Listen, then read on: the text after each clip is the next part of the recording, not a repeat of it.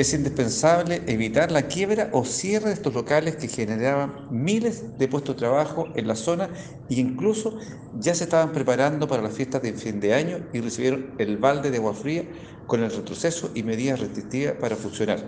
Con este regreso a la fase 2, perfectamente estos fondos podrían destinarse prioritariamente a las comunas de Valparaíso, Viña del Mar y Concón, para inyectar un apoyo directo a las actividades gastronómicas y hoteleras.